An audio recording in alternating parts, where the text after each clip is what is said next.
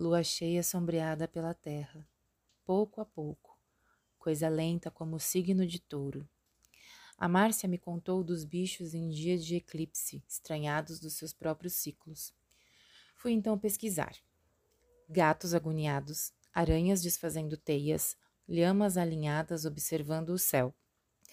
Sobre as cobras na cabeça da estrela, silvos. Picam entre si ou se devoram, enlouquecem ou desenlouquecem.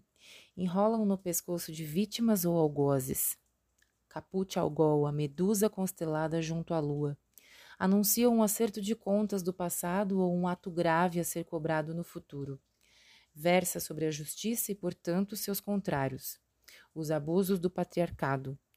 Que a mãe furiosa nos proteja e guarde, lúcidas. Estar com ela é amuleto. Que os mitos nos iniciem, o fenômeno do eclipse desfaça e alinhe, feito aranhas e lhamas.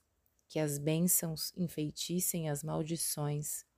A lua fecha o olho esquerdo do mundo. Percebe a densidade? Escuta o grito preso na garganta coletiva? Que seja dito o grito, que saia, Pégasus.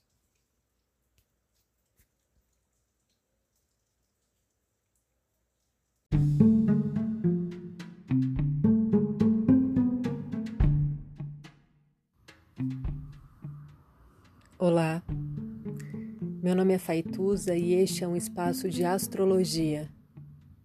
Eu trago aqui a leitura do céu do dia, horóscopos como linguagem, tradução, preparo para o que virá, crítica e alguma poesia.